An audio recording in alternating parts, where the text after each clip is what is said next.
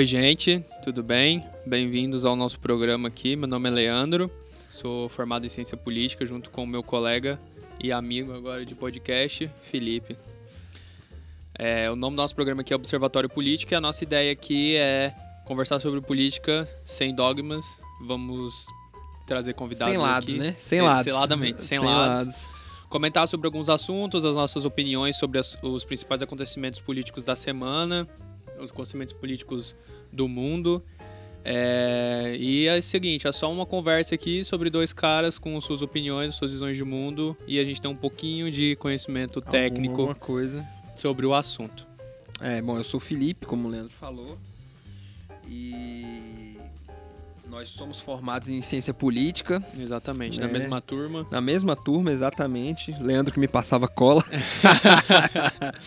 É, é. Mas eu acho que é relevante a gente trazer, ainda mais nós que estamos aqui em Brasília, cara, que, tipo, a capital federal, eu acho que é muito relevante nós termos um, um podcast falando sobre o tema e, e- e tentando trazer uma opinião neutra nossa e ao mesmo tempo trazendo convidados de todos os lados. Exatamente. Convidados conservadores, com- com liberais, progressistas, de direita, de esquerda, de centro, de, de, de todas a- a- as tribos para estarem esboçando, esboçando e expressando as suas ideias. Exatamente. Até porque ninguém é dono da verdade, né? Exatamente. Então, ideias são feitas para serem compartilhadas.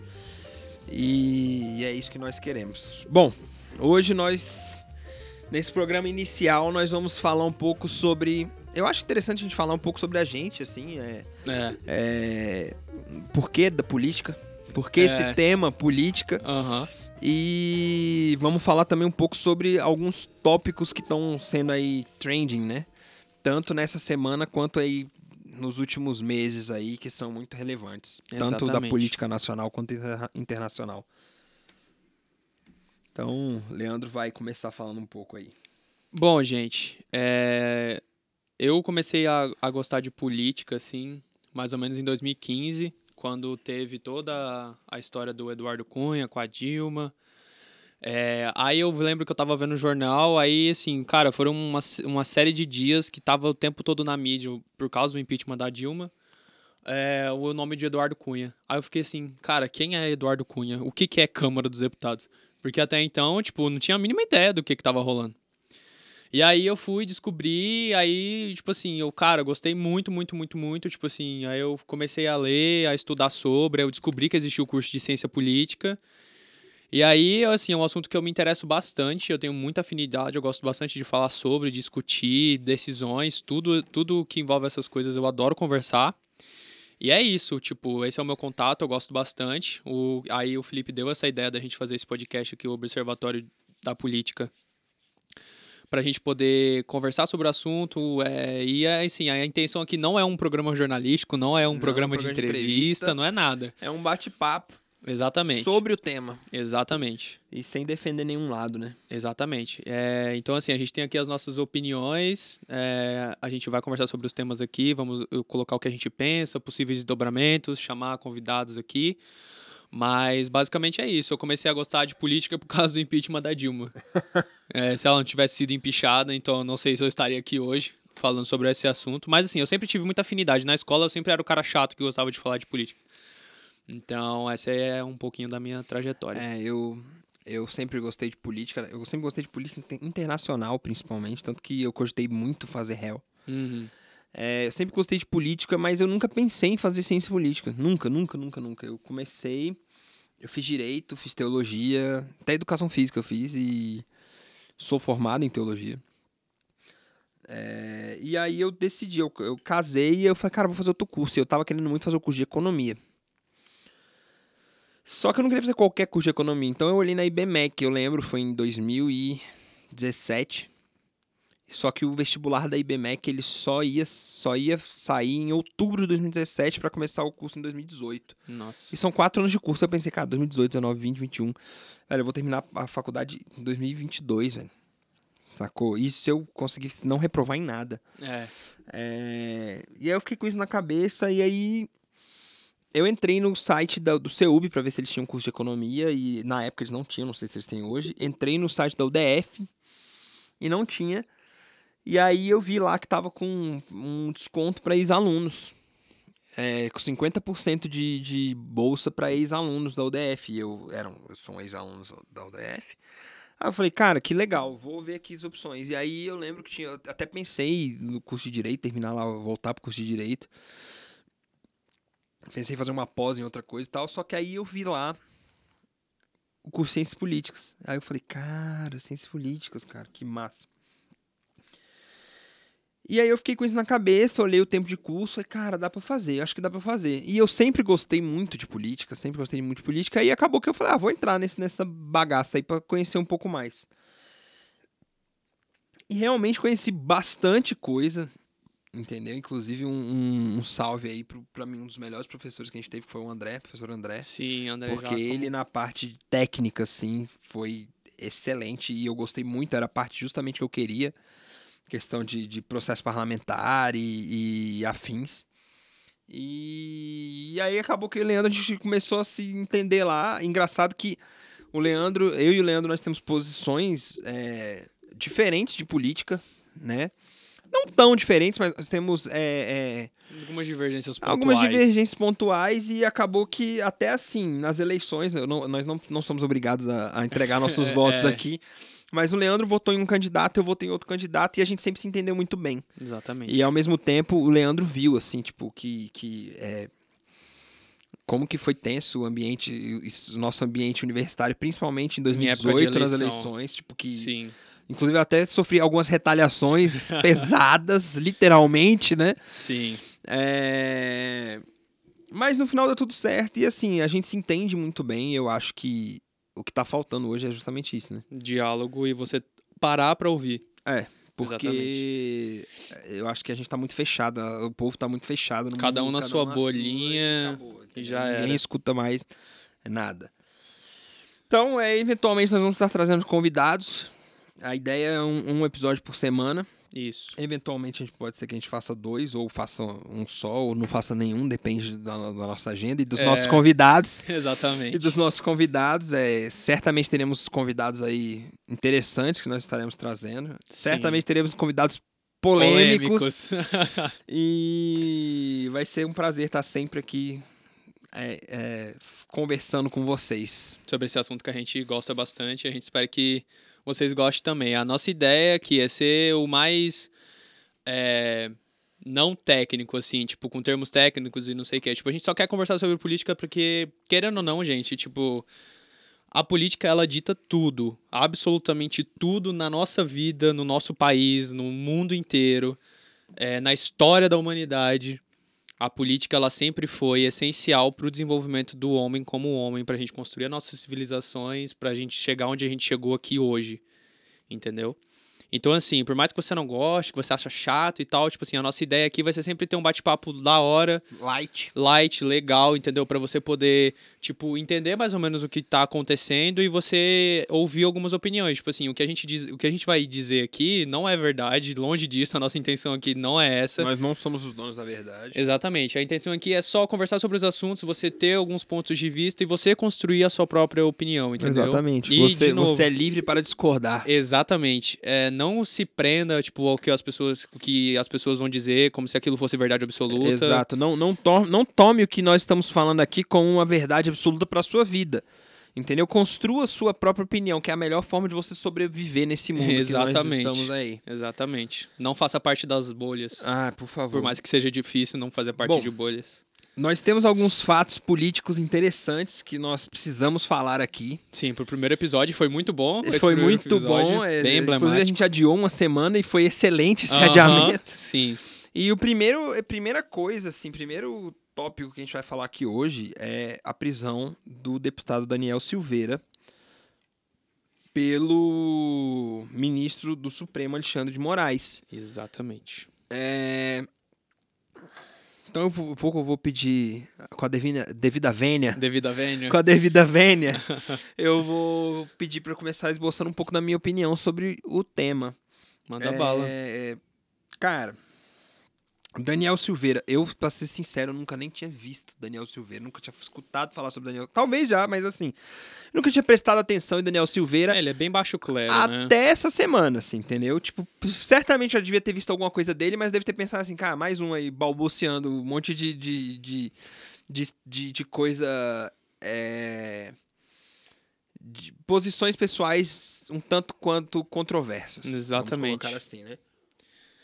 Exatamente. Mas ele, assim, ele não era muito conhecido. Ele ficou conhecido na época de 2018, eu acho, porque ele quebrou a placa da.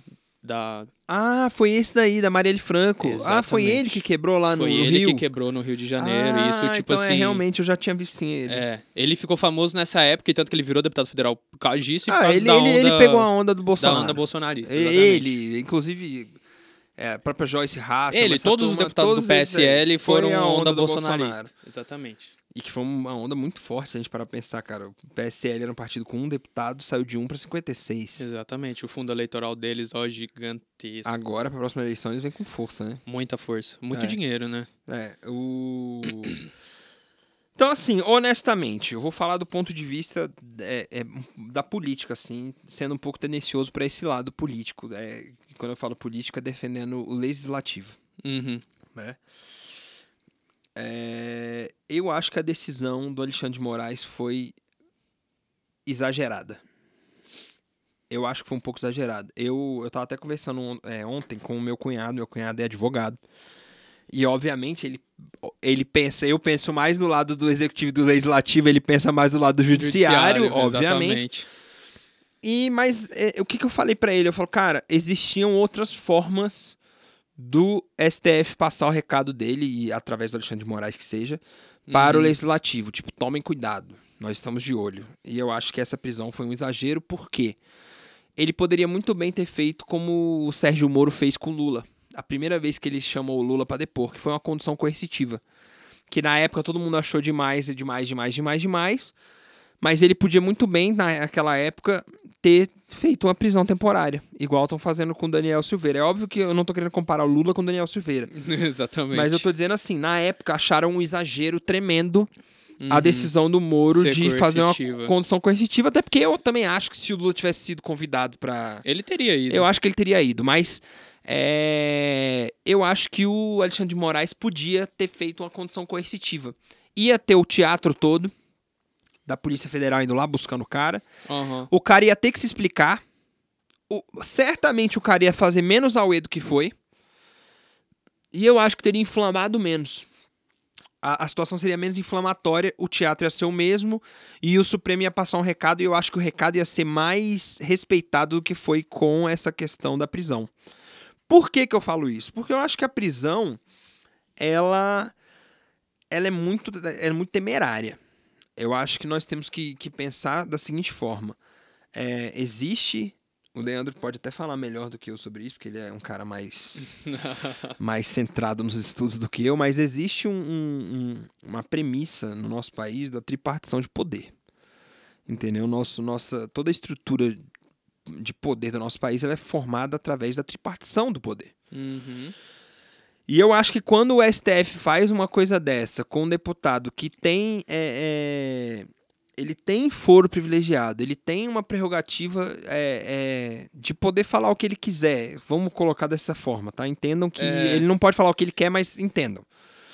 É, eu acho que foi um pouco demais. Eu acho que ele poderia ter feito de outra forma e eu acho que foi uma intromissão muito severa de um poder em outro. Eu fico me perguntando se Bolsonaro tivesse feito uma intromissão da mesma magnitude em qualquer um dos outros dois poderes, como seria a reação da mídia sobre isso?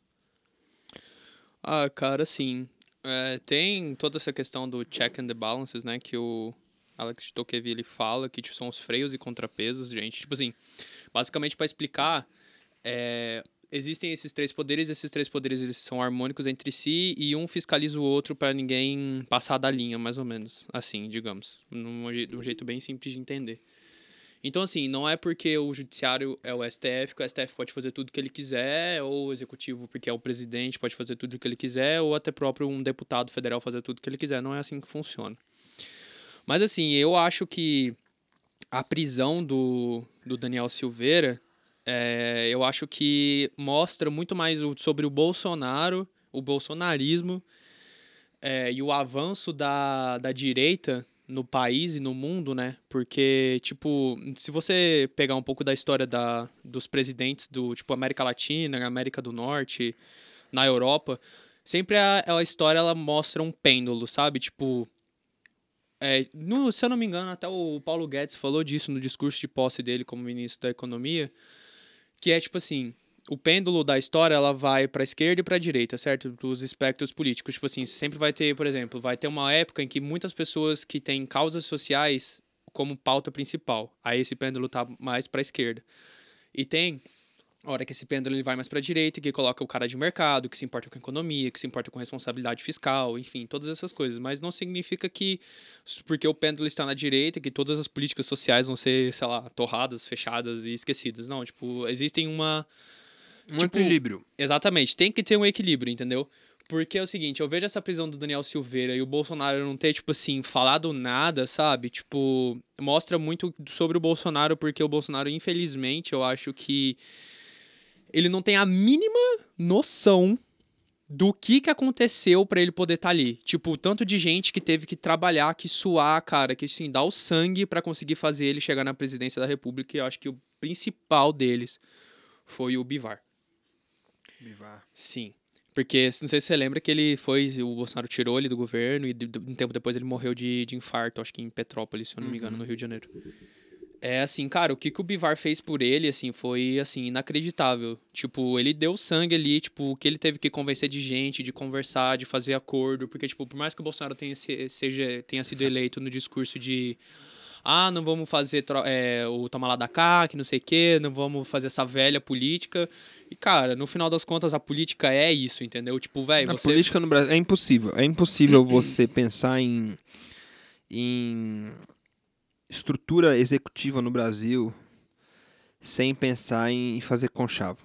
Não tem como, não tem não, como. Não, mas eu acho que, tipo, não é nem a questão do conchavo. Só para concluir o, o, meu raciocínio, tipo, isso mostra mais sobre o Bolsonaro, porque o Bolsonaro, assim como ele fez com o Bivar, ele fez com as pessoas que apoiam ele, entendeu? Tipo assim, mano, um deputado ultra bolsonarista, ultra a favor do governo, falou aquele monte de atrocidades, entendeu? O Alexandre de Moraes prendeu ele, mandou prender ele por é, em flagrante, né?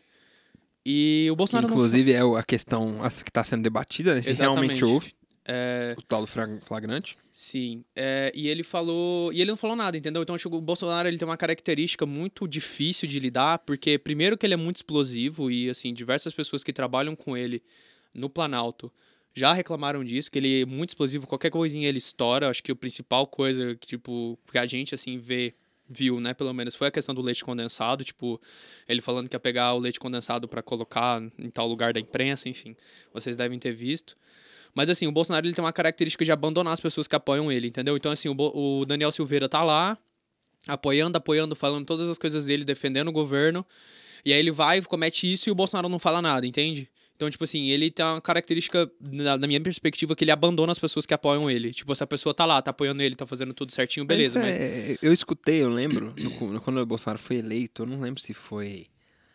Se foi na Jovem Pan, não lembro já que eu escutei isso, mas falando assim, que a primeira. A primeira demonstração de poder que alguém tem quando ela chega ao poder é a ingratidão. Uhum. Entendeu? Nossa, totalmente ingrato, e, e, e, não é só ele, não, cara. Não é só ele, não. É, se, se, quando você pega a estrutura. É, é histórico isso. Quando você pensa em poder, quando você pensa principalmente na questão do executivo e da presidência, assim. É, é o típico, é isso. O cara chega lá, ele é apoiado por gente que ele nem gosta, às vezes, ele chega lá e ele mostra quem ele é e pra que, que ele veio.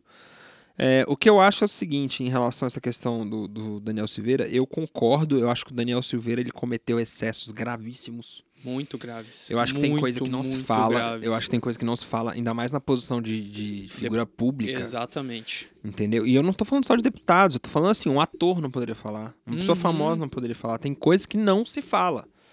Entendeu? É uma questão de bom senso. E eu acho que o Daniel Silveira, ele, ele saiu da linha do bom senso, assim. Ele, ele excluiu o bom senso completamente. Ele falou coisas que podem realmente incitar o ódio. E que podem gerar problemas, como foi, por exemplo, agora nos Estados Unidos com a invasão do Capitólio. Exatamente. Entendeu?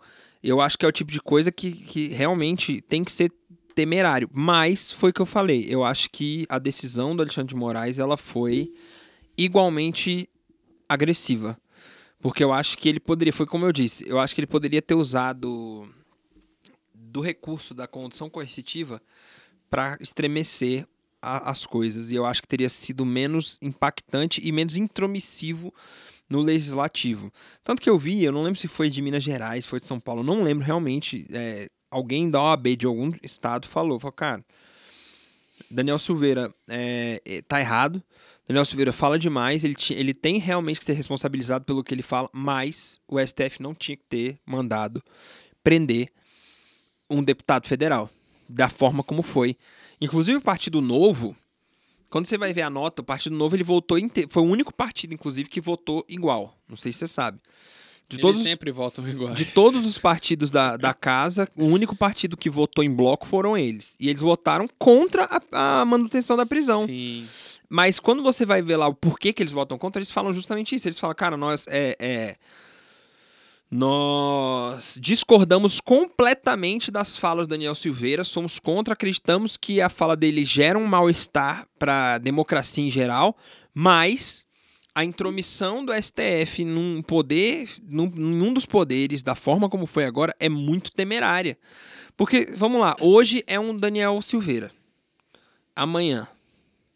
É, é aquilo que a gente conversou um pouco antes de começar a gravação. Assim, eu discordo do Felipe, eu acho que a prisão ela foi sim necessária, porque existem alguns limites que você não passa. Mas, por exemplo, tem alguns argumentos que o próprio Daniel Silveira, na, na sessão que ele estava lá se defendendo, ele falou assim que teve aquela deputada que mandou matar o esposo e não aconteceu nada com ela. Entendeu? Mas assim, tipo. Não pode falar o nome da deputada. Eu, é, é eu Flor de Lis. É isso, Flor de o Lis. Eu não lembro. Da, ela mandou. O nome da peça. Ela mandou matar o marido com todo aquele negócio com os filhos lá, que não sei o quê. E, tipo assim, não deu nada. Nananã, e, tipo, ela também nem foi votar lá porque ela falou que ela teve um mal súbito. Porque ela ficou pensando que poderia dar ruim para ela, porque falaram do conselho de ética e tal. Mas enfim, tipo, outra coisa que pesou também foi, tipo, o fato da pandemia, não poder ter as comissões, não ter o conselho de ética, porque todos esses deputados, eles vão ter, vão ser processados no conselho de éticas, enfim, eles podem perder o mandato, ter o mandato cassado. É...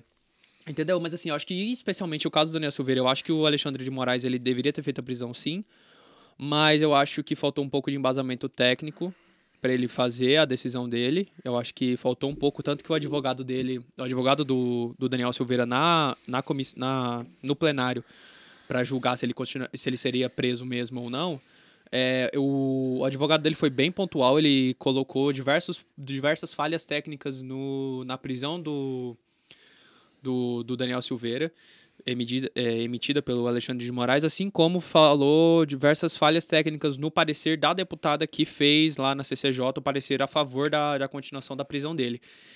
E é, o Daniel Silveira, ele passou muito do ponto, gente. Eu não sei se todos vocês viram o vídeo, mas assim, é um vídeo muito não, difícil. E não é nem só um vídeo. É, tem a questão do vídeo, tem vários posts. É, tem várias, são várias todo coisas. ele ataca é. os ministros Inclusive, do STF. Esse meu cunhado falou o seguinte: eu, eu tava questionando a questão do flagrante. falei, cara, mas é, é flagrante mesmo? Assim? Ele falou, cara. Não existe nada na norma que, que fale que isso, um post seria flagrante. Mas uhum. se você parar pra pensar que o cara ele pegou um post, postou, e o post tá lá pra todo mundo ver o tempo todo, uhum. entendeu? Seria um caso de flagrante continuado. O Barroso falou que concordou com a prisão em flagrante porque o, a prisão dele saiu no mesmo dia que ele postou o vídeo. Uhum. Então, sacou? Então ele postou o vídeo e, e saiu. E, a, e o mandado de prisão dele foi expedido. Então, assim, eu concordo com a prisão e eu acho que mais do que isso também, a quantidade de votos, 364 votos na Câmara dos Deputados é muito voto muito, muito, muito, muito, muito voto mesmo. Então, assim, isso mostra que os deputados eles respeitam o, o STF e mais do que isso eles entendem alguns limites, né? Porque na própria sessão do Daniel Silveira, o, o Arthur Lira, o presidente da Câmara dos Deputados, ele falou assim que a partir de hoje a mesa seria rigorosíssima com, com os, os É, eu acho que- adjetivos eu que, acho que os isso vai parlamentares servir- vão usar nas, na, Eu acho que nas isso vai falas servir deles. como, como base pro, pro Conselho de Ética. Ah, Pra Comissão de assim, Ética. tipo, porque, cara, para pra pensar assim, velho, tu é um deputado federal, tá ligado? Tipo assim, Não, você... Você é uma figura pública, pô. Você é uma figura pública, Você tem relevância. Você tem relevância, velho. Você é um representante do povo na casa do povo, que é a Câmara dos Deputados. Então, assim, você não pode falar.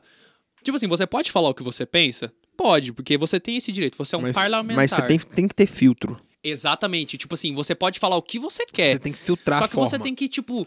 Quer criticar? Por exemplo, fala. mano, ah, eu odeio. Exemplo, tá? Vamos exemplificar. Ah, eu odeio o STF. Tudo bem. Você não precisa virar e falar, mano, eu desejo a morte de todos os ministros do STF. Não, você pode virar e falar, cara, eu acho, acredito eu, que o nosso STF é um STF muito fraco. Ponto. Ponto. Entendeu? Se você critica o STF pelo STF, você não vai criticar as pessoas do STF, que são os ministros, que nem tipo Daniel Silveira Não, e incitando, mesmo, bater e, nos mesmo, e cara. mesmo que você fosse criticar, por exemplo, eu não concordei com a decisão do Alexandre de Moraes. Você Uhum. não vai me ver falando, ah, mano, tomara que esse cara morra. Ou, ah, mano, tomara que o Bolsonaro mande entrar com tanque de, de guerra É, lá dentro dos. Isso Não, é velho. completamente incabível. Tu vai me ver falando o quê? Cara, eu não concordo com a decisão do cara, eu acho que foi exagerada. Ponto. Exatamente. Expressei minha opinião, fui respeitoso. Exatamente. E é isso, eu acho que assim, esses caras, eu, eu acho, infelizmente, é, esses caras vieram numa onda. Entendeu? Na Esse onda- tipo, não só esse, tipo, o próprio Alexandre Frota. É, é, o, o, Inclusive que o Alexandre Frota mudou de partido, mudou totalmente de lado, agora ele é tipo. É, mas é isso. Aí você vê que é, que é, os, é os caras que nem sabem por que estão lá. É, Entendeu? Você vê esse Daniel Silveira, você vê um monte de deputado que, que eu acho que eles não sabem por que estão ali. Eles estão ali porque eles pegaram uma onda bolsonarista muito grande ou uma onda anti-bolsonarista muito grande, a real é essa. sim. E você tem a galera do centro, né? que É, você lá tem a galera do centro e a galera do novo. lá. É, A galera do centro e a galera do novo, que, que, que fazem, que estão querendo realmente defender a- as suas agendas particulares. Porque, querendo ou não, o centro, eles defendem o projeto de poder deles, a real é essa. sim. Mas o que, o que me impressiona muito nessa questão toda é. Eu acho que no Brasil, eh, principalmente os eleitores, assim, de um modo geral, a gente tem, tem que ter uma educação política, essa educação política para ontem. Entendeu? É o que eu falo muito assim. Eu acho que o maior defeito da educação brasileira hoje, do nosso. da forma como a nossa educação funciona, é. Cara, a gente aprende química, física, biologia, Mas você não e- aprende e a você não ter usa, senso crítico, você não usa aprende matemática nada, você não usa nada. Então, por exemplo, pra mim três matérias que deviam ser colocadas assim com urgência na grade curricular é, do ensino médio, pelo menos. Uhum. Economia, educação financeira, Hum, importantíssimo. é, direito e no- noções básicas de direito. Porque, mano, Uhum. você sabe, beleza, 18 anos, o que, que, você, o que, que todo mundo fala com 18 anos? Uma dessas três coisas. Mano, agora eu posso ser preso. Uhum. Você vê que noção bosta, né? É, Agora eu posso ser preso, agora eu posso beber e agora, agora eu posso dirigir. exatamente. É, Só é, são as noções, sabe. as noções de direito que a galera sai, a estrondosa maioria das pessoas, no, vou botar 99%, sai, é, são essas. Sim. O cara não sai com noção nenhuma de direitos e deveres. Só que não sabe. Você não sabe, o cara, o moleque sai com 18 anos, se ele tipo, montar o negócio dele der certo, o moleque não sabe declarar um imposto de renda. Não sabe assinar uma folha de cheque. O som deles, eu não sei declarar imposto de Entendeu? renda. Pra você ver. Então, assim. é, Eu, eu aprendi a declarar imposto de renda faz uns dois, três anos só. então, assim, você vê que, que é uma coisa muito complicada. E a terceira matéria que eu acho que seria importante, então, seria, né? Economia, direito, e eu acho que tinha que ter civilidade política. Uhum. Civilidade e política. Porque pra gente ter noção, cara, o cara sai pra votar hoje. E o cara vai votar porque alguém no Instagram falou pra ele que o Bolsonaro é um merda e que tem que votar no Haddad. Aí o cara vai lá e vota no Haddad, não sabe nem o que, que tá votando. Ou alguém no Instagram dele virou e falou que o PT e o Haddad são enviados do inferno e que o Bolsonaro é o Messias. É uma mamadeira de Sacou? É, é exato. E aí o cara vai lá e vota no Bolsonaro. Tipo assim, é, é muito raro você ver. Eu encontrei pouquíssimas pessoas que viraram pra mim e falaram assim na época das eleições. Ah, eu vou votar no Meirelles. Por quê? Não, porque eu gosto da agenda dele de, de econômica. Uhum. Mano, eu acho que eu vi uma pessoa que falou isso pra mim. Sim. Ah, eu vou votar no, no, no Amoedo. Por quê? Ah, eu vou votar no Ciro. Por quê? Ah, eu vou votar. Então, assim, hoje você vê que é uma guerra, cara. É uma guerra política. O cara vota no Bolsonaro pra não ter o PT de volta ou a esquerda de volta no poder. O cara vota no Haddad porque odeia o Bolsonaro. Aí às vezes o cara odeia o Bolsonaro, nem sabe por quê, e o outro cara odeia o PT e o Haddad e o Ciro e quem quer que seja da esquerda, não sabe por quê também. Eu acho que sobre esse negócio do voto, eu acho que, tipo assim, pra gente que estudou ciência política e você aprende bastante coisa legal, inclusive eu recomendo, se você gosta de polícia, faça o curso de É. política, não Com polícia. certeza. Faça o curso, é bem legal, você sai de lá bem mais entendendo o porquê de algumas coisas, mas assim, pra gente que estudou, a gente entende muito o poder do voto, né? Porque, tipo, pra o brasileiro médio, tipo, ele não entende muito o porquê do voto, sabe? Ele só acha votar um saco porque é obrigatório e se você não votar, você tem uma série de restrições civis lá, né? E você paga a multinha lá de dois contos. Mas assim, você não entende o poder do voto, saca? Porque, tipo assim, querendo ou não, se você pensar pensar, pô, o Brasil tem 200 milhões de habitantes, sacou? Mas a gente não tem 200 milhões de, eleitores, são tipo assim, 150 milhões de eleitores. E nem isso, né? É, Nas últimas eleições foi 110, 120. Pois é, tipo, porque tem a, a galera que votou branco, nulo, enfim. Aí tem toda a questão de contagem de votos. Se você quiser aprender como que conta os Não. votos. O Guilherme, que tá aqui, que gravou outro podcast com a gente, Ah, não vota uma cota já. velho. O cara não transferiu a- a- sim, o título dele pra cá, o- mano. O meu tio tem quatro eleições que ele não vota. Entendeu? É tem isso, quatro velho. eleições que ele não vota. Ele é de, do Mato Grosso do Sul. E assim, ele não vota pra vereador mais, não vota pra deputado estadual, não vota pra presidente, não vota pra governador, ele não vota pra nada. Não, tem muita gente que é assim. Entendeu? Tem muita gente que é assim. Então, é, o brasileiro médio, ele não entende muito o poder do voto e ele também não tem muito, tipo, noção do que que é cada coisa, entende? Tipo, pô, o que que o presidente efetivamente faz, sabe? O que que um deputado efetivamente faz? O que que o governador efetivamente faz? O que que o prefeito da tua cidade efetivamente faz? Porque a gente aqui em Brasília, tipo a assim, gente tem mais noção, não tem como. pessoa. Não, eu falo na questão de, por exemplo, de prefeitura Ah, e tá, vereador, sim, aí entendeu? Tipo assim, zero não, tem, noção. não tem muito. Vocês, tipo assim, eu, eu falo vocês porque eu não sou daqui de Brasília, mas assim, pessoas nascidas em Brasília, que moram em Brasília a vida toda, vocês não têm noção, tipo, da prefeitura e tal. Tipo, tem as Sim, questões do- mano, dos mano, administradores eu, eu sou regionais, daqui. Eu sou daqui. sacou? Embora minha família inteira seja de São Paulo, eu Uhum. sou daqui. Quer dizer, metade de São Paulo, metade de Minas, né?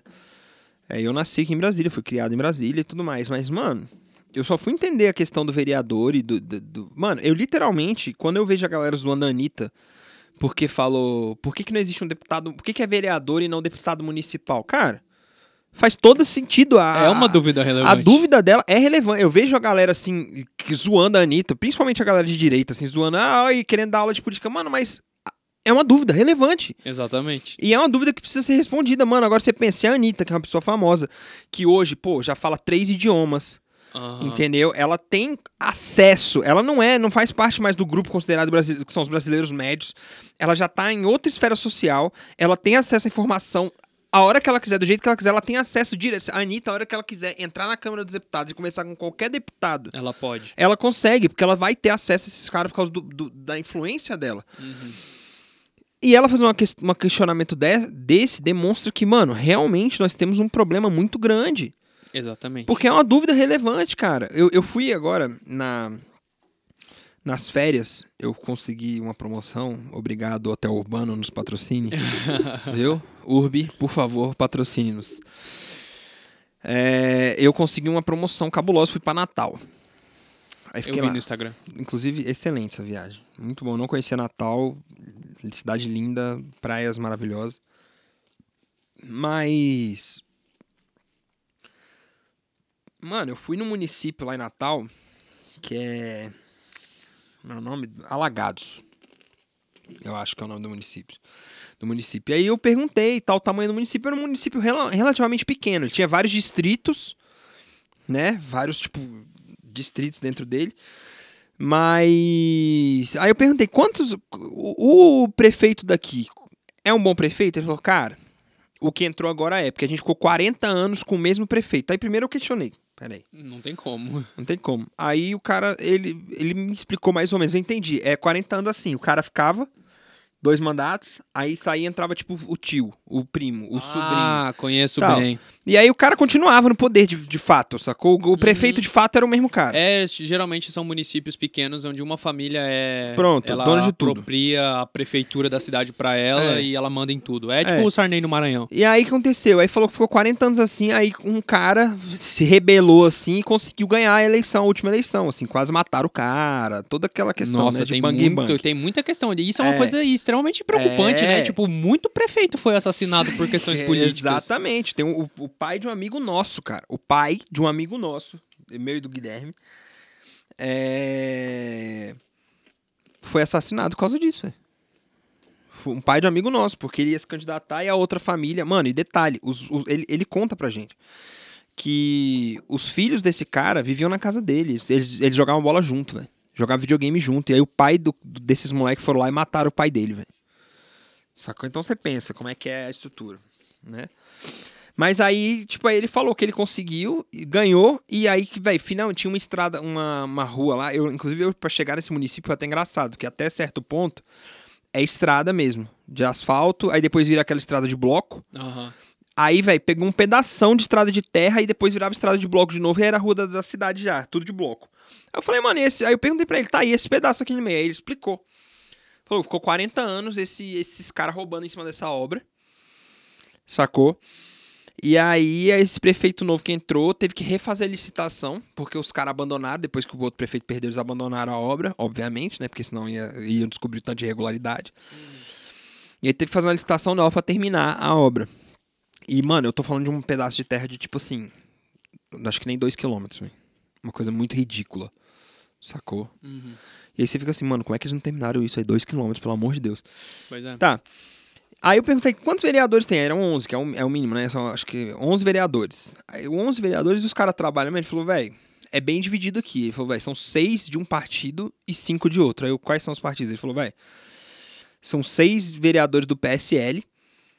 Aí eu falei, é, pegaram a onda do Bolsonaro. Inclusive o prefeito era do, P- do PSL, né? Sim. E cinco vereadores são do partido do Eduardo, Eduardo Leite. Não, é Eduardo Leite não, é. Eduardo Leite é PSDB. Não, não é Eduardo Leite não, é o que morreu, o avião caiu. Ah, o Eduardo- Campos. Eduardo Campos, que PSB. até o filho dele ganhou para governador, para Acho que é. prefeito, você viu? PSB, isso. PSB. PSB. E o outro governador antigo, eu nem quis nem perguntar o partido, porque mas ele não era do PSB. Então assim, os caras conseguiram renovar a política inteira do lugar. Uhum. Aí ele falou que assim, falou, velho, é impressionante que o PSL e o PSB aqui na, na, no- na, na eles estão trabalhando juntos, velho. Não é dividido, eles têm ali pautas diferentes, mas pro bem da cidade, tipo construção de hospital, construção de escola, construção de estrada, os caras estão votando tudo junto. É porque é o seguinte. É, para vocês entenderem, assim, existem Brasis, né? Não existe um Brasil. É. São vários Brasis. Exatamente. O Brasil tem uma questão regional muito forte. Tanto que a gente tem dificuldades de fazer líderes nacionais. Ah, a mano, gente tem- sempre tem um, um Tem líder. estado, teve, teve município que teve aliança do PSL com o PT, irmão. É. Então, tipo assim, pro mesmo jeito que tem Brasis para várias coisas regionali regionalização, re- várias coisas regionais, tipo, para vários tipos de costume, que o Brasil tem isso muito, muito, muito, muito forte, você tem a mesma coisa para partidos políticos. Sim.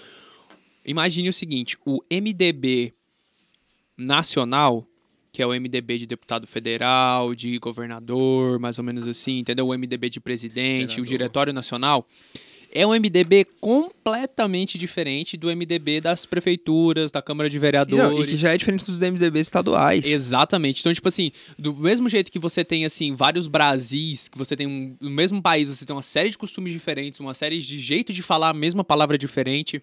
Alguns estados têm uma palavra que significa uma coisa em um lugar e significa outra em outro. Você tem a mesma coisa para partidos políticos. Então, assim, é extremamente comum esses partidos que, tipo, no nacional se odeiam. Tipo, você bota o Bolsonaro do PSL na época contra o Haddad do PT, os caras se odeiam, entendeu? É. No caso, os eleitores, né? Mas acho Sim. que as pessoas, personificação do Bolsonaro e do Haddad, eles se odeiam. Uhum. É... No município é completamente diferente, entendeu? Os caras fazem, a- fazem apoio, eles se juntam pra fazer várias coisas, e, tipo assim, é completamente distinto. Entende? Completamente distinto. E essa coisa que você tava falando sobre 40 anos do poder é uma das coisas mais comuns que tem Comum. em Mano, município pequeno. Minha família, minha família. É, eu- minha família de Minas Gerais, né? Eu não vou falar a cidade aqui pra não expor, Hum, mas eles, é de uma cidade em Minas Gerais que eles são donos de tudo, velho. Na cidade. Donos de tudo mesmo, assim. Tudo bem que foi minha família que, que eles cresceram, assim, né? Tipo, era uma família que era família de fazendeiros, aí virou município, aí, com, beleza, eles ajudaram a, a construir o primeiro hospital tal, e foi crescendo. A família é uma família centenária no Brasil. Sim. É, mas, mano, minha família hoje, o prefeito é da família, o, eu não sei o prefeito, não vou falar o prefeito, mas, tipo assim, o hospital da cidade é da família. Uhum. Entendeu? Aí o delegado é da família. Aí o fulano. E isso é muito comum, cara. Isso é muito comum, velho. Muito comum. Eu lembro de uma cidade que eu fui em Minas Gerais que eu conheci o filho do prefeito. Sim. Aí eu descobri que o tio, o irmão do prefeito era o, o tabelião da cidade. Uhum. Aí eu Muito descobri, comum também. aí eu descobri Muito que o comum. outro irmão era, o, era o, o, o dono do hospital. Aí o outro irmão era o dono do- de todos os mercados. Aí o outro, é, a irmã era dona de todos. Mano, a, cida, a cidade Sim. era de uma família. Aham. E a gente muitas Isso vezes. é muito comum. muito comum. No interior do reflexo Brasil, do cara. colonialismo, totalmente. É impressionante. E a verdade é que a estrutura política do nosso país, a verdade, a estrutura educacional do nosso país, ela precisa de um upgrade, porque tem muita coisa sendo. Cara, sério, eu não uso Bhaskara pra nada. Eu não uso Bhaskara para nada. E eu escutei essa bosta o ensino médio inteiro. Sim. E precisei aprender essa bosta no ensino médio pra passar no vestibular numa faculdade que eu nem cursei. Uhum. Entendeu? Então, assim. É, eu acho que a gente tem que mudar muita coisa. A gente tem que ser mais especialista nas coisas que a gente faz e menos generalistas. Sim. Mas mudando um pouco o. A gente A também linha- Daniel Silveira, a- a falamos sobre a gente falou. prefeitura. É, como a alternância de poder ela é uma coisa engraçada, né? A gente, pessoal, acha que mudou o governante, vai mudar a política, e isso é muito, muita burrice. Porque, por exemplo, a gente pode pegar agora as eleições lá nos Estados Unidos. Falando um pouco de política internacional, né? É, Trump perdeu, ficou lá com aquela frescura toda de. de- Ser fraude. Fraude, não é fraude, fraude, não é fraude. O bagulho dos caras tem Realmente. 400 anos de, de história e vai. Só porque foi ele, agora é fraude. Realmente, eu, eu sou da tese que se tem um voto errado, anula a eleição inteira. Uhum. Esse- e, e realmente teve. gente- não considero isso como fraude, mas, tipo, teve, teve condado que, tipo assim. Quando recontaram os votos, tinha mais cinco votos pro Biden ou mais cinco votos pro, pro Aham. Trump, entendeu? Pra mim, mano, isso é um absurdo, Sim. entendeu? É um absurdo a eleição dos caras ser de papel. É, ao mesmo tempo, eu acho que o Brasil também, a nossa eleição, não ter como ter auditoria em cima da nossa eleição é é outro absurdo. Mesmo a nossa eleição sendo eletrônica, sendo muito mais rápida que a deles, muito mais moderna e muito melhor. Eu acho que a O gente. fato de não poder auditar. Eu acho que eu acho que a o voto, não o voto impresso que o Bolsonaro tá pedindo, mas eu acho que poderia ser feito um QR Code. O cara votou, ele tira da maquininha um QR Code ou a própria maquininha espelha um QR Code dentro de uma urna. Uhum. O cara não precisa nem pegar o QR Code. Sim. Entendeu? Ah, mas a, a chance de dar merda isso aí é muito grande. Tá, por isso que você tem gente observando. QR Code não ia sair o nome do Exatamente. cara, não ia sair o voto, não tem como ser escaneado. E aí cria-se uma máquina só pra escanear aquele QR Code pronto, o problema é resolvido. Entendeu? Ou outro tipo de. de- de- de- mas dá pra fazer isso sem expor o voto de ninguém. Sim. O Entendeu? voto ainda vai continuar sendo secreto. Exato, eu acho que dá e eu acho que isso é necessário. Eu não concordo com o voto impresso do jeito que o Bolsonaro tá pedindo, mas eu acho que o voto impresso desse jeito que eu tô falando é. Você vota plausível. eletronicamente, você bota algum meio físico de Exato. auditar Pronto. os votos daquela Não, e urna. até pra conferir. Porque o pessoal fala muito que tem fraude nas urnas, que você vota uma coisa e muda pra outra coisa seu voto. Beleza, se você tem o QR Codezinho ali, você tem como conferir. Exatamente. Entendeu? E hoje você não tem como auditar os votos, sacou? Você, você fica literalmente na mão do sistema. E isso pra mim é muito perigoso. Porque hoje a gente tem um Bolsonaro, amanhã a gente tem um Bolsonaro ditador. Aí ele manipula do jeito que ele quiser. E ele, ele realmente faz sentido o que ele fala. Fala, qualquer um pode manipular. É, realmente. Se entra um Maduro no poder aqui no Brasil, acabou o nosso poder de voto. Porque o cara ele vai manipular o voto do jeito que ele quiser. E aí, aí é que não vai entrar auditoria nunca. Entendeu? Chega um cara que, que o exército decide apoiar o golpe dele, ferrou, velho.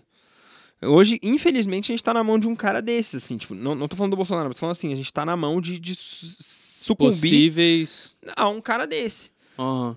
Ent- Então, assim, é, eu acho que seria interessante. Mas quando a gente fala do Biden, lá nos Estados Unidos, é uma coisa que eu acho muito engraçada. Eu não sei se você concorda com o que eu vou falar aqui agora, mas eu acho que.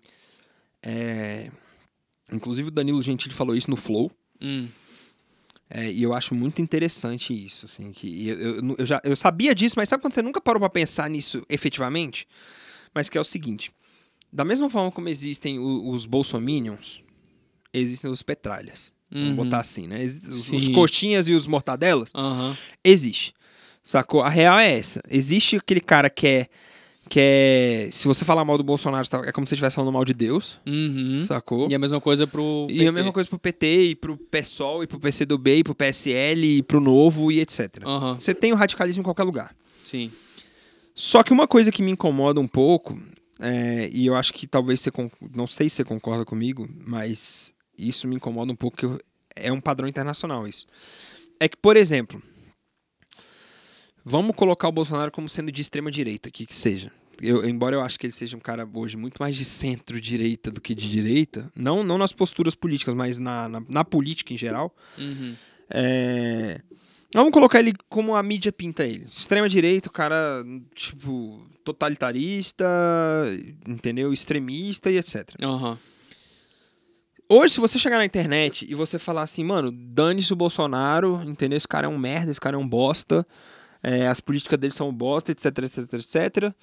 Tu vai ter, tu vai ser cancelado de todas as formas possíveis e imagináveis. Sacou? Tu vai ter aquela tropa, a tropa, que vai te cancelar, que vai falar mal de tu na internet, vai falar de tu mal no YouTube, no Twitter, no Instagram, no Facebook, Aham. no Clubhouse, e no TikTok e o caramba. Uhum. Os caras vão atrás de tu de todas as formas e você vai realmente correr perigo. Sim. Isso é um fato. E se você fizer isso, o primeiro lugar que você vai ser cancelado é na internet. Sim. Se você fizer isso contra o Lula, vai ser a mesma coisa. Aham. Porque você tem dos dois lados. Só que tem uma, eu tenho uma crítica muito severa em relação a isso, que é a militância de alguns aspectos da esquerda nas grandes mídias. Porque hoje, se você falar mal do Bolsonaro, os bolsonaristas vão te queimar onde? Na, na, na internet. Uhum. Hoje, se você for contra alguma ideia de esquerda, ou você falar de, sei lá, Manuela Dávila, tu for lá e fritar Manuela Dávila, Uhum. cara, existe uma grande chance de você ser criticado na, na Globo, de você ser criticado na Band, de- não na Record, porque a Record é o oposto, é, seria o outro lado da moeda, né? Sim. É, mas existe, e eu vejo isso muito nos Estados Unidos, assim, pra você ter uma ideia. É, no Brasil, inclusive eu vejo menos isso no Brasil do que eu vejo nos Estados Unidos. Isso acontece no Brasil também. A gente vê o próprio exemplo de quando teve. Foi até um meme que fizeram sobre isso, que quando teve lá o. Tá tendo as eleições do- dos Estados Unidos agora, teve uma, uma jornalista da Globo que ela tava fazendo a cobertura ao vivo, e aí apareceu a notícia pra ela lá, pra ela falar que o Biden tinha virado na Geórgia, eu acho. Sei lá onde é que foi qual estado que, que ele virou. Mano, a mina perdeu a compostura. Ela virou assim: viramos, viramos, viramos. Como, mano, primeiro que brasileira, não votou. tipo, não make sense. Mas você vê que ela é muito. Tava, ela tava tendenciosa pra aquilo ali. e eu ele. acho que isso acontece muito nas mídias, de forma, mídias, nas grandes mídias. Mas nos Estados Unidos é pior, porque, por exemplo, eu acompanho muito a CNN. Uhum. Muito. Eu gosto muito da CNN, tanto internacional quanto nacional. E nos Estados Unidos existe um- uma grande questão, que é tipo assim, nos Estados Unidos, a Fox, Fox News, ela é de direita assumidamente. É, é descrachado. Só que as outras em- em- emissoras, elas não têm respeito nenhum. Não é que nem aqui, por exemplo, que a Record é de direita, a Globo é de esquerda, vamos colocar assim dessa forma, tá? Não, não tô dizendo que é de fato, porque eu acredito que- que é ponto de vista. É uma suposição. Isso é, é uma suposição, tá? Vamos colocar que seja assim. Mas é porque hoje você vê que a Globo ela é uma antagonista do Bolsonaro por, por próprio- pelo próprio Bolsonaro. Bolsonaro, a primeira coisa que ele fez foi declarar guerra à Globo. Entendeu? Sim, ele teve no aeroporto esses dias com a placa gigante Pronto, Globo, Lixo. É, então assim, a Globo não, não necessariamente é inimigo do Bolsonaro. Eles podem estar só se defendendo. Uhum. Que seria plausível demais. Aí inclusive. o Bolsonaro também faz por onde, né, cara? É, exato. Assim como o Trump fazia. Aham, Então, assim, exatamente. Aí você tem, por exemplo, só que uma coisa que, que eu fico, eu critico muito, assim. Então, por exemplo, os caras eles atacam a Fox como se a Fox estivesse fazendo uma coisa errada, mano. Ao mesmo tempo, você tem. o- E aí, eu, como é que eu falo isso, assim? É, O Trump botou alguns militares no poder, igual o Bolsonaro fez aqui, Uhum, em cargos-chave. Certo? certo. A CNN, The New York Times, X Washington Post. Criticaram, criticaram. Foram quatro anos paulada na cabeça do, Do Trump. do Trump. Tudo bem, menos a Fox. Uhum. Qual foi o primeiro, primeiro cargo que o Biden escolheu? Foi chefe de assuntos estratégicos, eu acho, não me engano, do gabinete de assuntos estratégicos dele lá, foi uma militar transexual. Uhum. Ninguém falou nada pelo fato dela ser militar. Falaram, nossa, o cara é super inclusivo, tá colocando uma transexual e tal. Mas é militar. Uhum. Ninguém criticou o fato dela ser militar. Por quê? Porque o fato dela ser transexual anula o militarismo dela. E aí foi até uma crítica, eu tava até conversando com, com meu pai. Assim, eu falei, pai, eu não tenho problema nenhum dela ser transexual, homossexual, heterossexual, bissexual, pansexual, o que quer que seja sexual. Porque para mim, a sexualidade da pessoa não pode interferir na habilidade da pessoa. De forma nenhuma. Entendeu? Acho que não, não é o, o, Não o caso. Mas eu acho incoerente você Uhum. colocar um militar, por isso que eu falei, meu problema não é a pessoa ser transexual, meu problema é que já que passaram quatro anos criticando um militar no poder, ou militares em cargos estratégicos do governo, o Biden, a primeira coisa que ele fez foi colocar uma militar no, no, no governo. Por que, que ninguém criticou? Aí você vê como é que a- a- a- nos Estados Unidos a mídia é um pouco tendenciosa. Porque eles pegaram o fato dela ser transexual, anulou o fato dela ser militar. Então não houve crítica. E aí eu acho um absurdo. Por quê? Porque eles não estão olhando para a capacidade da pessoa, estão olhando para a sexualidade da pessoa. E isso, para mim, é um absurdo. Então hoje, cê- imagina se o Bolsonaro hoje pegasse e colocasse, sei lá, ministro. Vou pegar um lugar bem polêmico. Pronto, ele tirasse a Damares, que já é polêmica, Uhum. e colocasse um, um homossexual, nem falar de transexual, um homossexual para ser ministro da cidadania. Mano, imagina o fuzuê que ia ser esse país, velho. Assim, sobre esse lance da mídia ser tendenciosa, ela é tendenciosa. A gente aprendeu isso na faculdade. Tipo assim, o esforço da mídia em não, se, não ser tendenciosa é válido, É ele válido. acontece, é realmente isso, mas assim, toda a mídia ela sempre puxa um lado, a sardinha pro lado pro outro. Por isso que existem um milhão de jornais, com um milhão de jornalistas, com um milhão de opiniões, com um milhão de tudo. Entendeu? Mas assim, a partir do momento que, cara, tipo. é- Aliás, aliás, CNN, me patrocine, vou fazer o merchan de vocês. eu gosto muito da CNN Brasil porque eu acho que eles são muito neutros. Nossa, CNN muito Brasil é muito bom. Muito neutros, cara. Muito neutros. E, eh, Inclusive, quando eu vejo os bolsonaristas criticando assim a CNN, eu fico, mano, vocês estão zoando, né, mano? Mais neutro que esses caras não tem como. Tipo assim, existe existe certa parcialidade de toda a mídia, tipo, isso não é impossível De- você De ambos os lados, É, de ambos os sim, lados. Exatamente. Tipo, quando eu falo de você ser parcial, é pra qualquer coisa. É, existe o esforço de não ser, mas ela é. Entendeu? Em alguns casos ela é, e, tipo, por mais que ela tente não ser, uma hora ela vai, tipo, ela sempre vai acabar puxando sardinha, entendeu? Então, assim, eu acho que isso que você tá querendo dizer sobre a imprensa americana, é, eu não sei muito bem como é que é a imprensa americana, eu não sou muito ligado na política do, dos Estados Unidos. Assim, tipo, não especificamente sobre como a imprensa tá reportando os fatos que acontecem lá. Eu acompanho mais o que, tipo, é realmente relevante que chega aqui pra gente. É, mas assim, toda a mídia, ela vai tentar ser imparcial, mas ela não vai conseguir, entendeu? Ela sempre vai acabar sendo parcial pra alguma, pra alguma coisa. Mas Por isso, que eu gosto, por isso que eu gosto de jornal escrito. Jornal escrito é bom. Jornal escrito geralmente é, deles- é menos tendencioso porque eles expõem mais os fatos. É. Mas assim, e ainda sobre falando sobre mídia, eu acho que a gente puxando um pouco pra cá, é uma coisa muito preocupante, e eu acho que é por isso que aquele comentário que eu falei que o Bolsonaro faz por onde, tipo assim, ele critica a mídia Não, sistematicamente. sistemática é isso. Abertamente. Não é uma coisa, não é uma coisa não programada. É, é, é sistemático. É, cara, sistemático. tipo, ele não tem escrúpulo, assim, o cara critica aquele lance do, do leite condensado, tipo assim, cara, que coisa absurda, sabe? Tipo, o chefe do executivo, o cargo mais difícil de você conseguir, você precisa ter, véi. Filtro. Repetindo o que a gente não- falou do Daniel Silveira. Ele Filtro. não tem, ele é completamente, tipo, aquilo Filtro, que eu cara. comentei, ele é completamente explosivo, é muito difícil trabalhar com ele. Ele tem essa característica que você comentou sobre as pessoas quando chegam no poder elas abandonam. Eu acho que no Bolsonaro é pior ainda, tipo assim, cara, porque o que ele fez com o Bivar, assim, pra mim, tipo, Magnum Malta.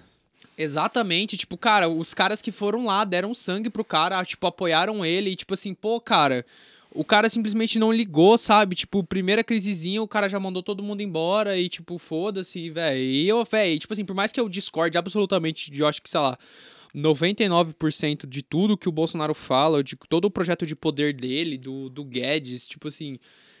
É, o, tudo bem, entendeu? Tipo, o cara ganhou a eleição, ele é o presidente do país todo e tudo bem, sacou? Ele vai continuar sendo presidente e eu tenho que conviver com esse fato e, enfim, fazer o meu papel de cidadão de ser um opositor daquilo que eu não concordo, sacou? Mas assim, cara, tipo, sem falar da esse lance da imprensa, aí a gente pode falar também sobre a, a gestão horrível que ele fez com relação ao Covid, tipo, tudo que ele pôde fazer que estava na mão dele para ele poder ferrar a compra de é, vacina, desenvolvimento eu, eu não, de vacina. Eu não, eu não gostei, eu não gostei da, da, Cara, foi assim, terrível. Eu não gostei da, da, da forma como ele fez com a política. Realmente. É... E olha que eu tinha muita esperança. Eu vou ser sincero com você, cara. Eu tinha muita esperança com o Bolsonaro, pela, principalmente pela alternância de poder. Certo? Sim, eu sou, eu sou, é eu sou um cara, importante. eu sou um cara de direita. Entendeu? Uhum. Leandro sabe, eu sou um cara de direita, eu tenho minhas agendas liberais, assim, muito fortes dentro de mim. É, eu tenho minhas agendas muito bem definidas, assim, sacou? E eu tinha muita esperança no Bolsonaro. Por, ele, por isso que eu te falei que para mim hoje o Bolsonaro é um cara muito mais de centro do que de direita. Uhum. Embora tentem pintar ele como de extrema direita, mano, ele não sabe o que é extrema direita. O pessoal não sabe o que é extrema direita. Se soubesse o que é extrema direita, aí a gente tava com um problema. Aí a gente tava com um problema. Se o povo tivesse hoje falando que o Bolsonaro é extrema direita com razão, mano, a gente estaria provavelmente na ditadura já. Provavelmente, entendeu? Ou, ou num, num, num regime absolutista. Mas para mim ele é muito mais de centro. Hoje ele me decepcionou muito. Então, assim, eu sou um cara de direito, mas eu não sou bolsonarista. É... Eu, ele me decepcionou muito porque eu esperava muito mais dele. Ao mesmo tempo, eu também fico com medo de colocar algumas opiniões aqui contra o cara. Porque eu, sinceramente, não gostaria de ser presidente da República no meio de uma pandemia. Entendeu? É. Eu não gostaria, porque é, foi aquilo que a gente estava conversando antes aqui. O cara sabe de coisas que a gente não sabe. O cara tem informações que a gente não tem. Eu acho que a mídia contribui muito para lascar. Por exemplo, essa semana saiu uma matéria na CNN mostrando, velho, tipo, embasamento científico, estudo científico, uma matéria sobre estudo científico falando o seguinte: máscara não adianta pra bosta nenhuma. Adianta para gotículas grandes e o que mais transmite são as pequenas. Sacou? Que termômetro em mercado, etc. Não, véio, só 10% das pessoas que estão com Covid é, é, tem febre. Tipo, que estão com Covid é, transmitem enquanto tem febre. A maior parte das, dos transmissores são assintomáticos. E eu realmente sei disso, eu tive Covid, você também teve Covid, tipo, a gente sabe Sim. disso, tipo, eu tive febre um dia só. Então, se, se em todos os outros dias que eu tava com Covid eu quisesse ter saído pra. ninguém ia saber nunca. Sacou? Então, assim, é óbvio que por uma questão óbvia eu fiquei em casa. Sim. Mas. Mano, até eu descobri que tava Covid, que até, na verdade, até o teu primeiro sintoma eu tava na rua. Então, não sei, provavelmente eu transmiti pra alguém. Sim. Óbvio, eu segui o protocolo, álcool em gel, por exemplo, aqui no, no estúdio, se você vier hoje, tem álcool em gel, é tudo. É um ambiente, tipo, todo tratado. A gente, velho, faz a asepsia das coisas direitinho. É tudo muito bem feito.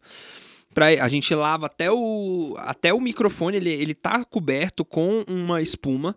Uhum. E essa espuma, ela é lavada frequentemente, justamente para não ter risco, sacou? Exatamente. É... Então, assim, a gente tem toda uma preocupação, mas a gente sabe que na real, velho, tipo, saíram estudos e aí você vê a mídia no começo da parada falando tanta atrocidade, igual, tipo, saiu uma matéria lá nos Estados Unidos, velho.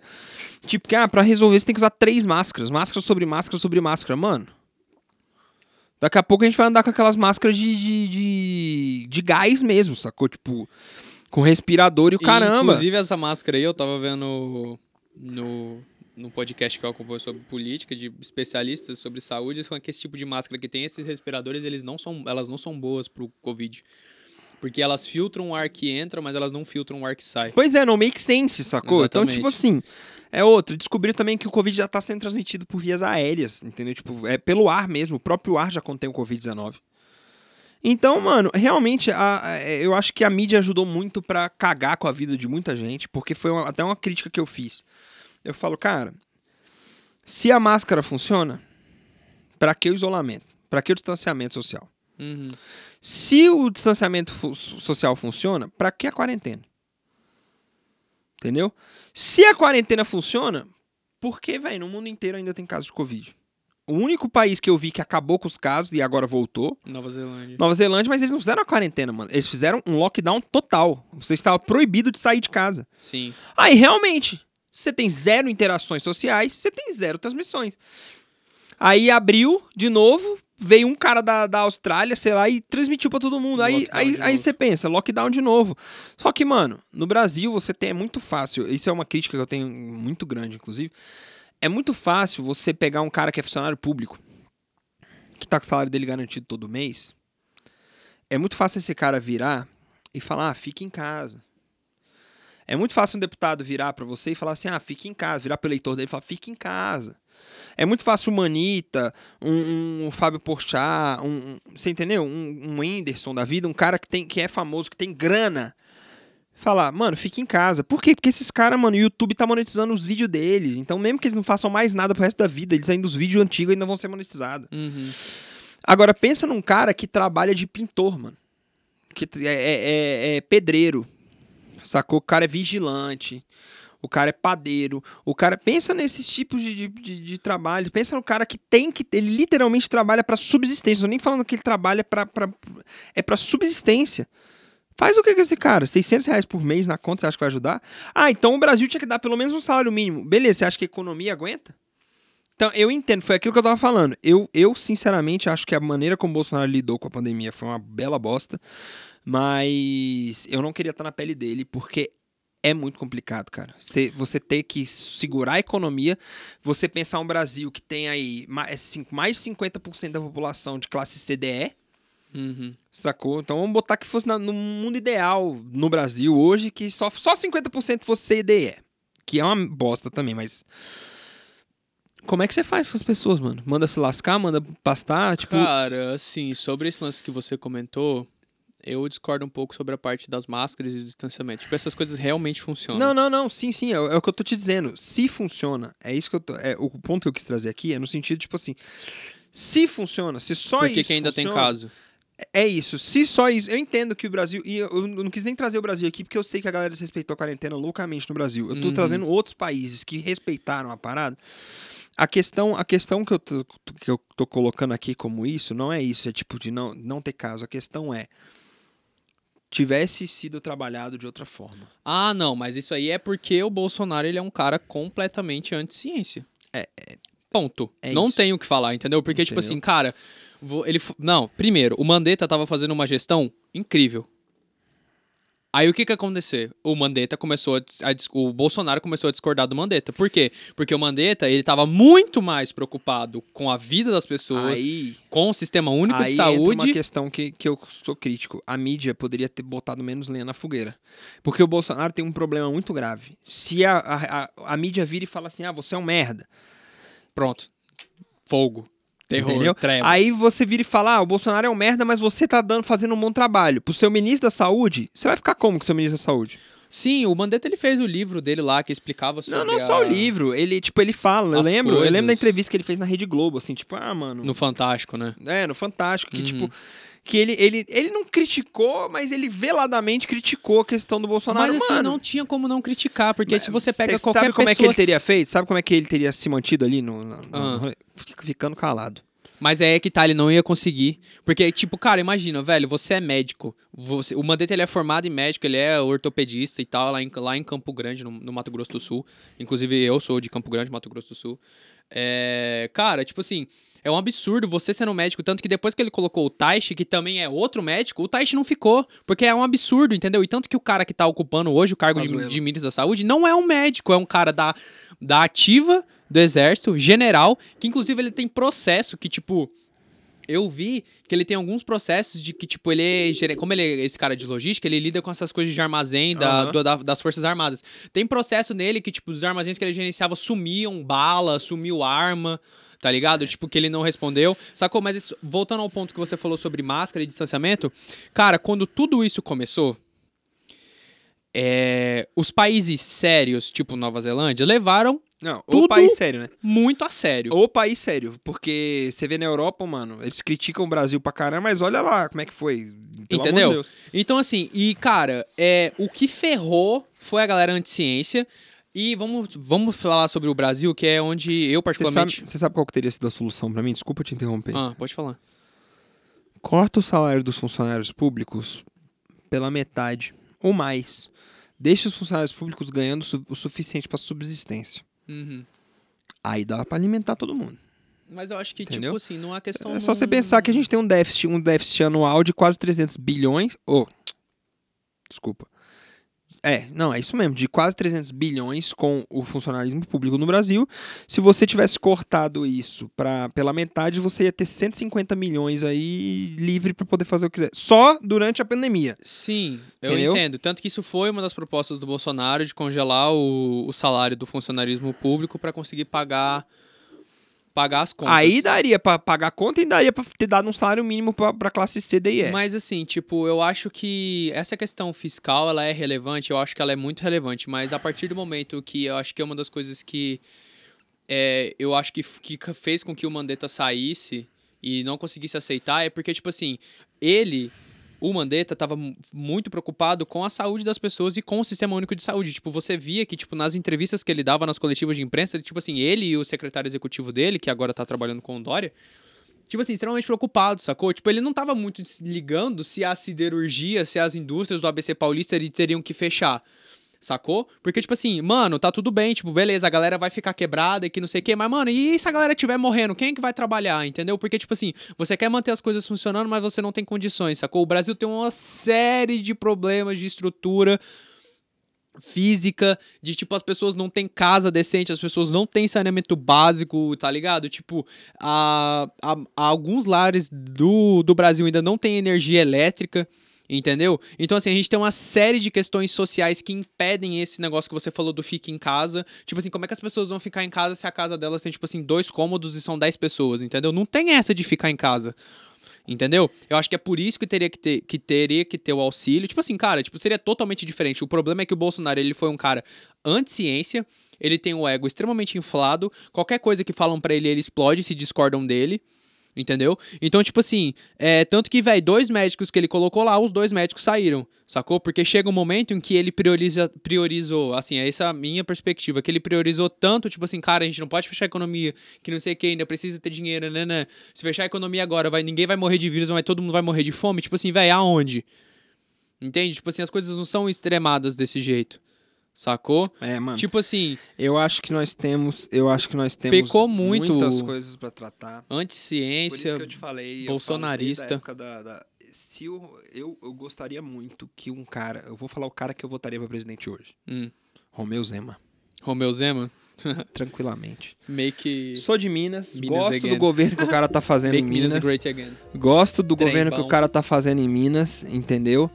É, e eu acho que o cara, o novo tem uma pauta de reforma administrativa muito relevante. Muito boa, E né? essa pauta de reforma administrativa tem que, tem que passar. Mas, é isso, galera. Vamos.